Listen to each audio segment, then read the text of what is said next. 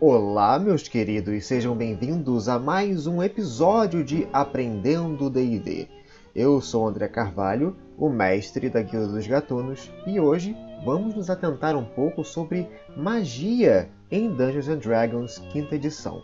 Como é que se conjura uma magia? Como é que elas são é, colocadas na ficha? O que, que eu preciso fazer para atacar com uma magia ou para jogar uma bola de fogo e exterminar os meus inimigos. Tudo isso a gente vai entender um pouquinho nesse episódio em si. Então, simbora.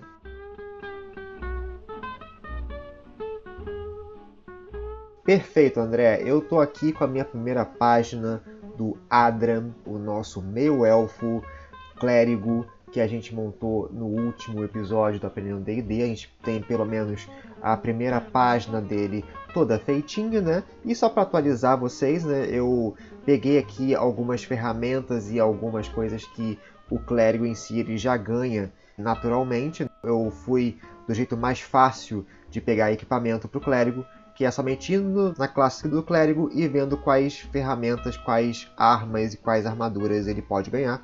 E você também vai poder ver aí num link que eu vou deixar na descrição do podcast o PDF da ficha do Adran para você dar uma conferida e ver o que eu preenchi a mais. Né? Então, só para você dar uma conferida e também para a gente continuar agora é, falando sobre as magias. Eu vou ajudar a como resolver as magias do nosso clérigo aqui hoje.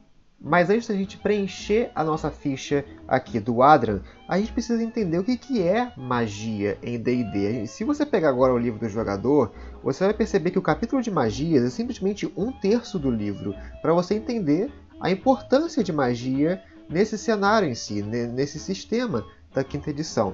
E no capítulo 10 você vai poder ter um apanhado um pouco mais robusto explicando sobre como que as magias funcionam e tudo mais. Mas caso você queira ter um andando rápido de como as magias funcionam e por que, que elas funcionam, eu vou explicar aqui rapidinho. Em Dungeons and Dragons, a gente trabalha com vários cenários que, independente de como que a magia funciona ou não, ele é um cenário medieval fantástico. Ele envolve fantasia, ele envolve esse elemento mágico e misterioso do, de, de vários outros contos de fantasia que existem por aí, e com isso a magia é um elemento muito forte em D&D. Não somente para você, um guerreiro que não vai utilizar magia, você em algum momento do jogo você vai ganhar um item mágico que vai te dar algum tipo de benefício, ou você vai encontrar um item amaldiçoado, uma espada que vai sempre ficar presa em você, ou até mesmo um pergaminho mágico, né, em que você vai poder ler aquele pergaminho e conjurar a magia, enquanto que ele queima em suas mãos ao você ter conjurado ele, ou um anel mágico que te permite ficar invisível, como em Senhor dos Anéis. Então, só você avaliar que em toda história medieval fantástica, toda história épica de Jornal do Herói, sempre envolve magia, independente do grau de, de poder que se eleve. Pode ser igual ao Harry Potter, em que as magias elas têm nome, você utiliza sua varinha e, e sai algum tipo de faísca vermelha e, e, algo bem visual e bem mágico de verdade, ou pode ser um pouco mais como o Senhor dos Anéis, em que a magia é um pouco mais invisível, um pouco mais inacessível, você precisa estudar esse certificado que está fazendo antes de fazer aquela magia. Independente do cenário que você for jogar, magia em D&D é algo quase que imprescindível, algo que deixa o jogo com um gosto muito interessante e depois que você aprende a jogar com o conjurador, você não quer mais saber de outra vida, né? Porque é muita versatilidade o que as magias te dão. E como em várias outras histórias medieval fantásticas ou de fantasia no geral, a magia ela tem as suas limitações e ela tem os seus recursos que você precisa utilizar para poder conjurar aquela magia, né? Em D&D a gente fala muito sobre componentes mágicos, né? dos componentes verbais, somáticos e materiais, que são três fatores muito importantes para você conjurar uma magia, sendo o verbal aquele lance de você conseguir proferir uma palavra mágica, né? como, como em Harry Potter, que tem o Expelliarmus, o Petrificus Totalus, né? o Avada Kedavra, que é um feitiço de morte. Então, esse já é um, um recurso verbal da magia, de você proferir um feito mágico Temos também o recurso somático, que é o de você fazer algum tipo de imposição de mãos, algum tipo de movimento corporal que faça com que a magia seja iniciada. Então, por exemplo, até mesmo no Harry Potter, que tem o Wingardium Leviosa, que a Hermione fica brincando com o Ron de que ele precisa girar e sacudir a varinha. Isso é um efeito somático, de você ter que ter um movimento específico com a varinha, com as mãos, para que aquela magia seja bem sucedida. E o componente material é aquele que você precisa ter algum tipo de espécime, algum tipo de objeto em mãos, seja ele um diamante, seja ele um cajado, seja ele um, uma bola de cristal ou uma varinha, que faça com que você consiga conjurar a sua magia. Então, por exemplo, o próprio Harry Potter cada um tem a sua varinha, e a sua varinha seria basicamente um componente material para aquela magia. Em D&D também tem vários tipos de componentes materiais, tem magias muito poderosas que você precisa ter um diamante que vale 500 peças de ouro para você conseguir conjurar aquela magia. Então existe toda uma gama de possibilidades de itens mágicos que você pode ir comprando para você conjurar magias mais poderosas. E sobre poder de magia em D&D, né? D&D ele, ele trabalha com círculos de magia, que é um grau que pode ser delimitado do quão forte é aquela magia naquele universo. E os meros mortais, né, é, é, se, tirando os deuses e semideuses, eles conseguem conjurar magias de até nono ciclo de magia. E existem outras variações menores né, dessas magias. Né? Existem as magias mais simples, que são os truques, ou se preferir, magias do círculo zero, que são pequenos efeitos mágicos que você pode fazer diariamente, que não existe um esforço físico para você fazer aquele efeito mágico. E aí depois vai começando a aumentar o grau do seu círculo de magia. As magias de primeiro círculo já são magias um pouquinho mais poderosas que truques somente, e aí de segundo ciclo, terceiro ciclo, todas elas vão ganhando um grau maior até que chega a de nono ciclo, que é aquele tipo de magia em que você consegue modelar a realidade a seu favor, né? como por exemplo a magia desejo, que é uma magia de nono círculo, e que você pode simplesmente desejar alguma coisa e aquela coisa simplesmente acontece. Para você entender o quão poderoso você pode ir sendo no decorrer dos níveis que você vai upando no seu personagem em Dungeons and Dragons quinta edição. E isso também é até um fator interessante para roleplay, para você criar um, um pano de fundo para o seu personagem que ele quer poder, ele, ele é ambicioso, ele está em busca de uma magia muito poderosa, por exemplo, para poder salvar o seu pai de uma maldição, ou poder é, livrar o povo dele de uma, uma terrível besta que só pode ser vencida com um tipo específico de magia. Então ele vai galgando os níveis de conjurador até conseguir aprender aquela magia específica e ele conseguir conjurar aquela magia coisa que ele não poderia fazer há alguns meses ou anos atrás, em que ele era simplesmente um conjurador de nível baixo.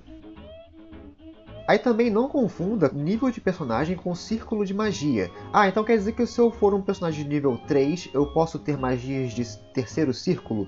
Não, não exatamente. Você vai sempre ganhando esses círculos mágicos novos a cada nível ímpar. Então, sempre que você atingir terceiro nível, quinto nível de personagem, sétimo nível, nono nível e assim por diante, você vai adicionando novos círculos mágicos e aprendendo novas magias mais poderosas. Então não pense que nível de conjurador, o nível seu do seu personagem, é equivale ao círculo de magia que você aprende. É bem diferente ambas as coisas.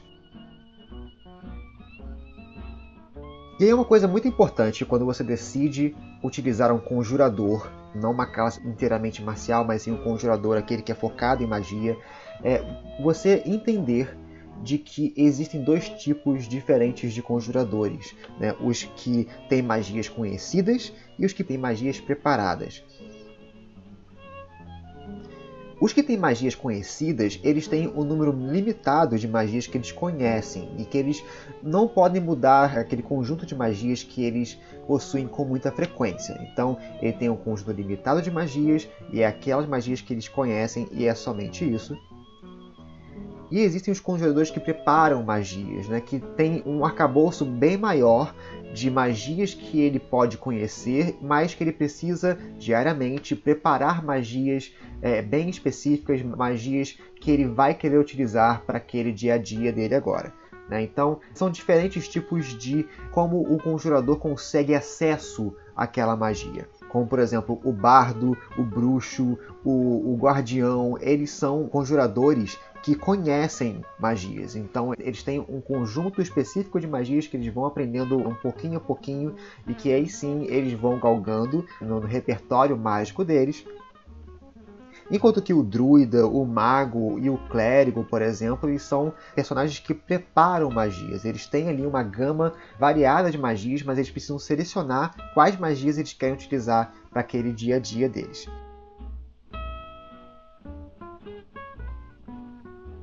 Aí beleza, André, eu tenho aqui o meu personagem, ele vai ser um clérigo, e como é que ele utiliza a magia dele, né? Ele pode simplesmente pegar as magias que ele sabe, que ele está preparado, e ele sair conjurando essas magias à torta direito, à vontade, como ele quiser? Não exatamente. Por dia, ele tem o que a gente chama de espaços de magia, que é a quantidade de vezes que ele pode conjurar um tipo de magia por dia. E como a gente está falando com personagens de nível baixo, né, como por exemplo o nosso Adran, que é um clérigo de primeiro nível, é, ele tem poucos espaços de magia porque ele ainda é muito novato, ele ainda está aprendendo, sabe? Então a quantidade de espaços de magia que você tem também determina o quão experiente, o quão bem vivido é o seu conjurador. Então não se engane, né? Você tem ali os seus espaços de magia e assim que você conjura uma magia que seja de primeiro círculo ou superior, você já gasta um daqueles espaços de magia. E aí você somente vai poder voltar com aquele espaço de magia gasto assim que você dormir, que você descansar e tudo mais. Mas o mais importante, leia com atenção a sua classe conjuradora, porque cada classe tem um tipo de particularidade que somente ela tem e que favorece a ela e que as demais não possuem. Então, lê com atenção para poder você ver como que aquela classe conjuradora conjura suas magias, utiliza esses espaços de magia, quantos espaços de magia aquela classe possui e quantos a mais ela pode ganhar no futuro. Tudo isso você precisa pesar direitinho para saber qual tipo de classe conjuradora você quer jogar. Isso que é o legal em D&D. Assim que você vai evoluindo o seu personagem e vai ganhando espaços de magia de segundo círculo, de terceiro círculo, você vai podendo utilizar algumas magias que podem é, elevar, que, que elas podem aumentar a sua potência se você conjurar aquela magia utilizando um espaço de magia maior do que o círculo que ela representa. Por exemplo, a magia sono. A magia sono é uma magia de primeiro círculo, uma magia que você já pode pegar logo no início do jogo e você consegue fazer com que uma área seja é, influenciada pelo seu sono e você pode fazer com que as criaturas adormeçam. E se você já tiver espaços de magia de segundo círculo, de terceiro círculo, quarto círculo, você pode dizer durante o jogo que você quer conjurar sono ao invés de primeiro círculo, utilizando um espaço de magia maior do que o primeiro círculo. E aí o sono ele já tem já uma regra específica para isso, ele fica mais potente, ele pode fazer com que você adormeça criaturas mais fortes, mais poderosas. Então, cada magia tem alguma, eh, alguma regra específica que diz, ó, se você utilizar essa magia com um espaço de magia maior do que aquele que, que é reservado para ela, ele pode dar mais dano, ou pode aumentar a área, ou pode fazer um efeito especial melhor. Então, isso que é o legal, isso que é o gostoso de Dungeons and Dragons, você conseguir é, alterar que tipo de poder aquela magia vai ter e como é que ela vai funcionar.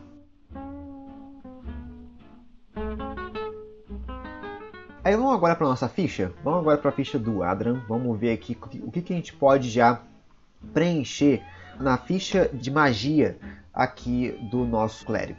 Nessa terceira folha da ficha de personagem, a gente já tem aqui um novo cabeçalho e que já começamos com a classe conjuradora. Aqui a gente bota a nossa classe como clérigo o atributo de conjuração vai ser aquele atributo chave que o clérigo ou qualquer outra classe conjuradora utiliza para conjurar suas magias. E sempre as classes conjuradoras vão utilizar um dos três tipos diferentes de atributos mentais que eu já mencionei antes para vocês, né? Inteligência ou sabedoria ou carisma. Nesse caso, o clérigo ele utiliza sabedoria para conjurar suas magias. Então, sempre que você for conjurar alguma magia de clérigo, lembre-se, ela está interligada diretamente à sua sabedoria. Então, quanto mais sábio você for, quanto mais você upar o seu atributo de sabedoria, mais forte o seu clérigo vai ser. E aqui logo ao lado tem essa partezinha chamada CD para evitar suas magias. O que, que é isso, né? Tudo que você for jogar contra um inimigo, ou contra um NPC, ou contra até mesmo um próprio jogador, e esse jogador, esse monstro, esse NPC precisar fazer um teste de salvaguarda para poder resistir à sua magia, essa CD serve para você limitar o quão difícil vai ser de ultrapassar os seus poderes mágicos. Então, para o monstro poder se safar da sua magia, ele precisa rolar um D20 mais a salvaguarda que a magia for pedir, e ele precisa exceder ou igualar a sua CD para evitar magias. Então, nesse caso, como o nosso clérigo ele é de nível 1, o cálculo para poder calcular essa CD é bem simples. É 8 mais seu bônus de proficiência atual e mais o seu modificador de atributo-chave que é utilizado para conjurar magias, que nesse caso é a sabedoria. Então vamos fazer aqui o cálculo rapidinho. É 8 mais 2 da minha proficiência atual, mais 3 que é o meu atributo de conjuração, que é sabedoria. Então vai dar aqui 13.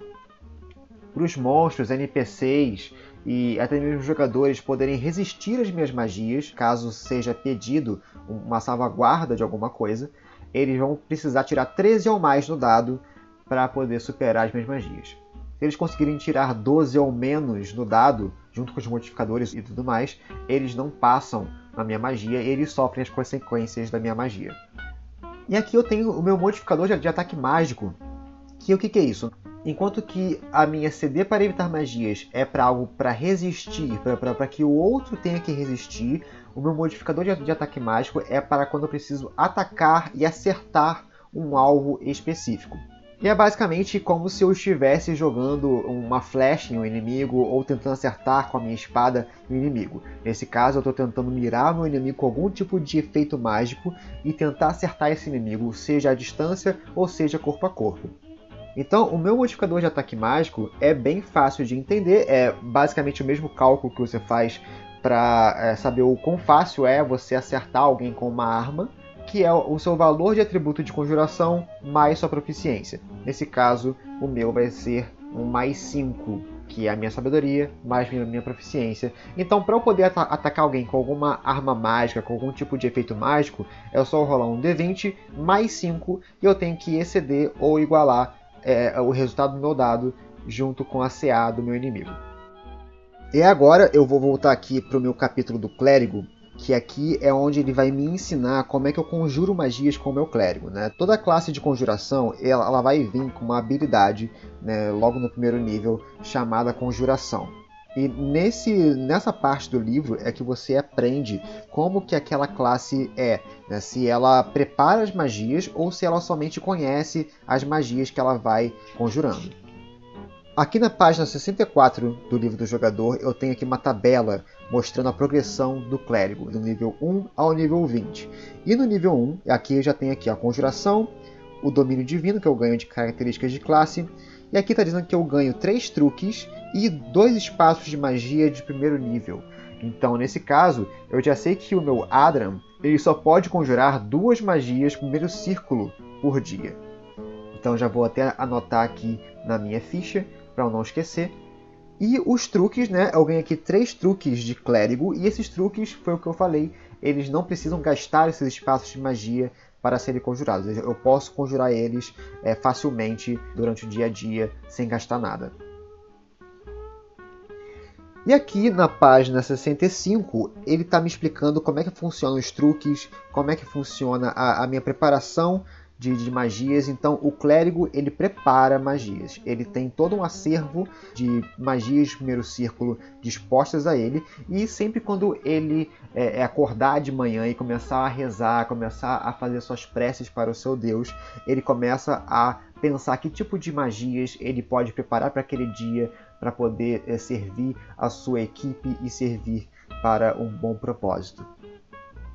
E aqui está dizendo que o cálculo para eu saber quantas magias eu posso preparar para o meu clérigo é igual ao meu modificador de sabedoria mais o meu nível de clérigo, sendo que o mínimo é de uma magia. Então, Meu modificador de magia é sabedoria, ele tem mais 3 e mais 3 junto com o meu nível de clérigo, que é 1. Então quer dizer que eu posso preparar sempre 4 magias diferentes por dia.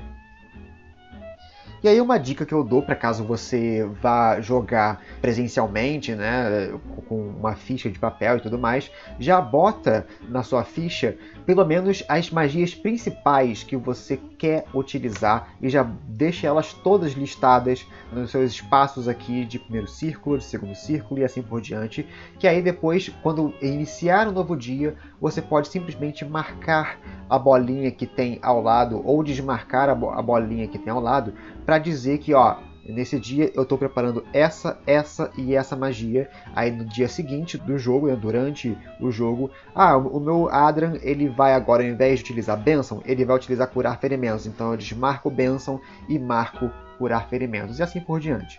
Então vou até deixar aqui marcada na minha ficha que eu tenho quatro magias que eu posso preparar, né? E dessas quatro magias eu somente posso utilizar duas delas por dia. Seja, ah, eu quero conjurar curar ferimentos duas vezes num dia só. Eu posso. Ou eu quero conjurar curar ferimentos e bênção né, em um dia só. Beleza, você gasta um espaço de magia para curar ferimentos e outro para o bênção.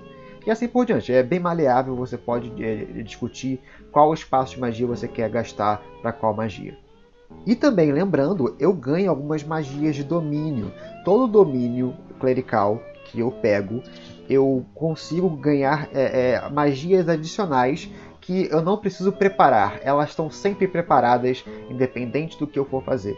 Né? Então, aquelas ali você já deixa já num espacinho reservado, mostrando que ó, essa aqui eu nunca tiro a bolinha dela. Elas estão sempre preparadas para mim. Não importa o que aconteça por conta do meu domínio.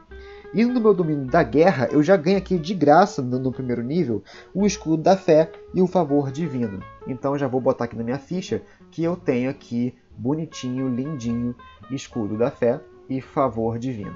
São magias que eu não preciso preparar, elas estão sempre preparadas. Então eu tenho, na verdade, o total de seis magias que eu posso sempre deixar ali bonitinho por dia para o meu clérigo. O escudo da fé e o favor divino eu nunca tiro, e quatro dessas seis magias eu posso trocar à vontade com qualquer outra magia de primeiro círculo que o clérigo tenha. E agora chegou a parte prazerosa, que leva um bom tempinho, principalmente se você for um iniciante e tudo mais, porque é interessante que você leia o resumo de cada magia. E você já pode encontrar aqui na página 207 o início das tabelas de magias de cada classe. E você vai ver que cada classe tem uma lista de magias específicas que é, elas não podem ser trocadas. Né? O bardo, por exemplo, ele tem aqui a sua própria lista de magias. O bruxo tem a sua própria lista de magias, com magias específicas para aquela classe. E aqui as magias de clérigo, que estão na página 208. E eu já tenho aqui já um pool, né, um conjunto de magias que eu posso utilizar. E vamos aqui para os truques. Que aqui eu tenho de acudir os moribundos, chama sagrada, luz, orientação, reparar, resistência e taumaturgia. Nesse caso eu vou deixar para o meu Adram. Eu quero que ele tenha o acudir os moribundos. Eu quero que ele tenha o chama sagrada. E eu quero que ele tenha o orientação. Aí beleza, nessa lista aqui ele não me dá resumo nenhum dessas magias, desses truques, né? Eu somente peguei aqui os nomes, eu conheço mais ou menos como é que são as magias, mas aí caso você queira conhecer melhor a magia, você pega aqui, ó, acudir os moribundos, começa com A, então você já vai já para a página 211, a página 211 já começa as descrições das magias e como que elas funcionam. Então aqui, ó, acudir os moribundos, ele é um truque da escola de necromancia, lembra que a escola de necromancia mexe com a vida e com a morte. E aqui está explicando: o tempo de conjuração dela é uma ação, ou seja, durante o meu turno, enquanto eu estiver em um combate e tudo mais, eu posso gastar a minha ação de combate para conjurar aquela magia. O alcance é toque, então eu preciso tocar a criatura para que ela surta efeito, eu não posso conjurar ela à distância. Os componentes aqui ó, é um V e um S, quer dizer que é verbal e somático, então eu preciso falar alguma coisa e encostar a minha mão em alguém para poder fazer efeito daquela magia. E a duração é instantânea, ou seja, assim que eu tocar a criatura, ela é instantaneamente acudida. E aqui tem uma breve descrição da magia que é: você toca uma criatura viva que tenha zero pontos de vida. A criatura se torna estável. Essa magia não tem efeito sobre mortos-vivos ou construtos. Ou seja, lembra que eu já falei sobre aquelas rolagens, aquelas salvaguardas contra a morte que o personagem tem que fazer quando ele cai a zero ponto de vida? Então, o meu clérigo já tem aqui um truque que ele pode usar à vontade e que ele consegue fazer com que a pessoa que esteja a zero pontos de vida não precise mais rolar essas salvaguardas contra a morte. Que ela fique estabilizada, ela está ali de boa, eu estou acudindo os moribundos, como o nome da magia significa. Então é uma magia de suporte, é uma magia para ajudar os meus amigos, para caso eles caiam, eles não morram facilmente. Né? O clérigo ele é bom para isso, para poder ajudar a galera a não morrer tão fácil. É aqui, ó, o Chama Sagrada. O Chama Sagrada já é um tipo de magia que eu quero dar dano.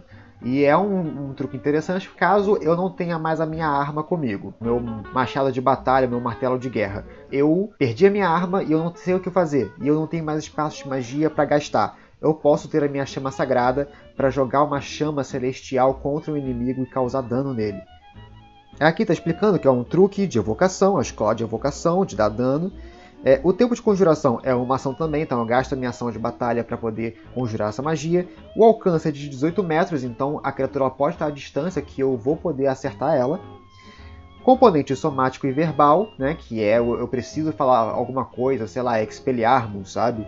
E lançar essa magia com movimento de mãos. E a duração é instantânea, ou seja, eu lanço, eu conjuro e já vai automaticamente, não tem um tempo específico que ela fica. E aqui, ó, uma irradiação instantânea semelhante a uma chama irrompe em uma criatura à sua vista, no alcance da magia. O alvo deve fazer uma salvaguarda de destreza. Olha aí, ele tem que fazer também uma salvaguarda de destreza. Então não é um ataque mágico, ele precisa resistir à minha chama sagrada.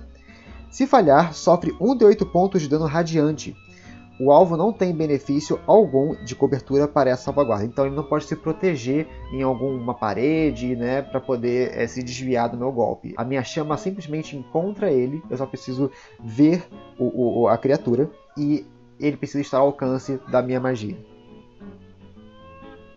E o interessante de truque de dano é que assim que eu vou subindo de nível, ele vai ficando mais forte. Então aqui, ó, o dano dessa magia aumenta em 1d8 quando você alcança o quinto nível o 11 nível e o 17 nível. Então ela consegue chegar até 4d8 de dano radiante. É um, um truquezinho bem legal para início de conversa, ele funciona muito bem com clérigos. E o orientação aqui, que é um truque de adivinhação, de prever o futuro ou ajudar, né, entender como é que a sorte vai funcionar no futuro.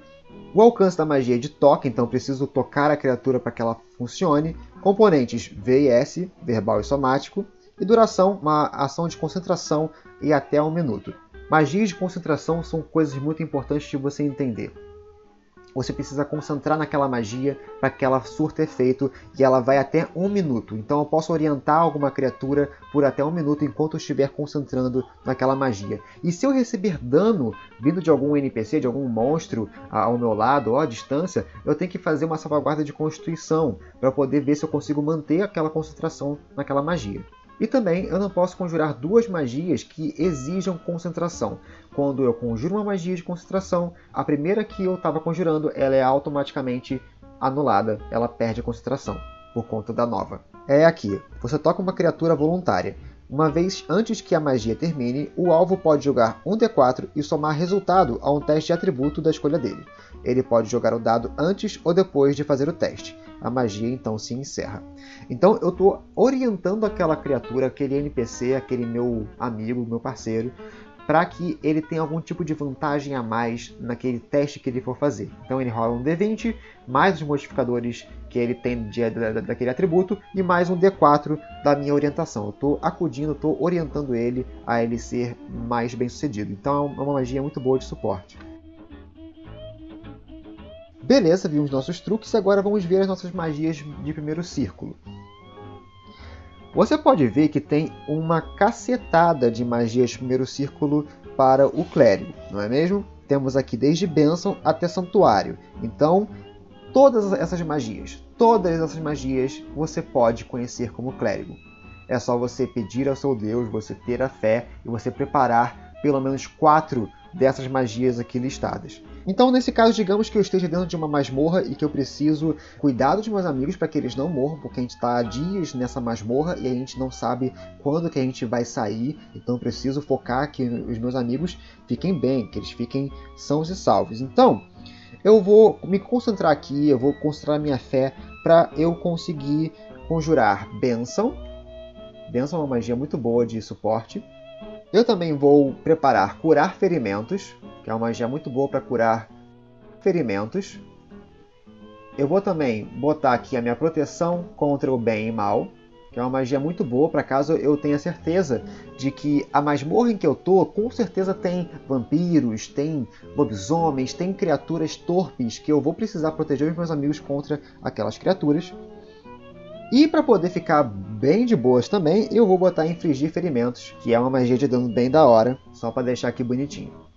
E aí é como eu fiz agora com os truques. Eu vou agora ver as descrições de cada uma dessas magias, ler como elas funcionam, ver se elas precisam ser magias de toque, magias que você precisa acertar um alvo ou que o alvo precisa resistir a ela que tipos de ações eu posso fazer, que tipos de componentes mágicos ela faz e também ler a descrição da magia para você conseguir interpretar a magia, rolar os dados que precisam ser rolados. E se ela tiver a opção uh, logo abaixo chamada em círculos superiores, quer dizer que é uma magia que você pode conjurar ela utilizando um espaço de magia maior do que ela foi feita. Então, por exemplo, vou pegar aqui um exemplo que todo mundo ama, o mago ama de paixão, que é o Bola de Fogo. Bola de Fogo é uma magia muito boa, mas que você só consegue essa magia quando você for um mago de quinto nível, porque é uma magia de terceiro círculo. Aqui, ó, Bola de Fogo. O tempo de conjuração dela é de uma ação, o alcance é de 45 metros, então você pode atingir essa bola de fogo em lugares sabe, muito distantes. Os componentes são aqui V, S e M, já são três componentes, né? verbal, somático e material. Aqui ele está dizendo que você precisa de uma pequena bola de guano, de morcego e enxofre. Então isso aqui é basicamente muito interpretativo, né? Você pode ou ter uma varinha, que é um foco arcano, e aí você ignora essa descrição que eu acabei de dar, ou você pode ter uma bolsa de componentes que você pega literalmente esses itens que eu acabei de dizer e você faz ali todo o roleplay de como você conjura essa bola de fogo. E a duração é instantânea. E aqui está dizendo que você cria um rastro brilhante que lampeja do seu dedo apontando para um local à sua escolha e ao alcance da magia, onde desabrocha com um estrondo grave em uma explosão em chamas. Cada criatura de uma esfera com um raio de 6 metros sentada naquele ponto deve fazer uma salvaguarda de destreza, ou seja, elas precisam resistir àquela bola de fogo. Se falhar, sofre 8d6 pontos de dano ígneo de fogo, ou metade do dano em caso de sucesso o fogo se alastra, contornando cantos. Ele incendeia objetos inflamáveis na área que não estejam sendo usados ou carregados. E aí ele fala aqui que em círculos superiores, ao conjurar essa magia usando um espaço de magia de quarto círculo ou superior, o dano aumenta em 1d6 para cada círculo de magia acima do terceiro. Então, é acima sempre do terceiro. Você não pode conjurar uma magia de segundo círculo ou primeiro círculo. Uma bola de fogo não existe nesses círculos, ela é muito forte para desses círculos. E aí você anota tudo bonitinho na sua ficha, deixa ali legal para que na hora do jogo você já esteja já todo munido de todas as suas magias e todas as suas capacidades mágicas para você enfrentar os piores e os maiores perigos de Dungeons and Dragons. Eu espero que esse podcast tenha sido elucidativo para você. Magia é um negócio um pouquinho difícil de você entender assim que você é um novato, que você está entrando de cabeça agora para o mundo de Dungeons Dragons, mas é só questão de você ler, perguntar para o seu mestre como que vai funcionar aquela magia na campanha que vocês vão utilizar, que, que vocês vão jogar. E sempre tenha em mãos o livro do jogador, o livro que tem as magias que você vai utilizar, para você sempre ter ali aquele backup, você conseguir ler a descrição da magia e você ter ciência do, de como ela faz. E uma dica também, que quando você souber que vai ser a sua vez de jogar, que vai ser a sua vez de atacar, você já, antes disso, dá uma lidinha na magia que você quer utilizar, que aí sim você já sabe o que vai fazer, já sabe como a magia funciona e assim você já mete bala, meu irmão. Se você gostou desse podcast e quer ouvir mais da gente, semana que vem eu vou falar um pouquinho mais sobre como são as regras de batalha em Dungeons and Dragons, né? E como você pode é, utilizar essas regras de batalha ao seu favor. E se você gostou do nosso canal e quer acompanhar mais da gente, se inscreve aí, ativa o sininho para você sempre estar tá atualizado de todas as notificações que a gente tem publicado. Toda terça-feira a gente tem postado esse Aprendendo D&D, então tem sido bastante legal a gente interagir com o público e também bota nos comentários aí o que você tem achado de magias, qual é a magia preferida que você sempre gosta de, de botar nos seus personagens e diz aí pra gente a melhor ou a pior utilização de magia que você já viu ocorrer em game. Segue também a gente nas redes sociais, a gente tem Facebook, Instagram, por lá a gente posta algumas coisas bem legais para vocês interagirem. E é isso, até a próxima semana. Foi um prazer inenarrável estar aqui com vocês e até a próxima. Tchau!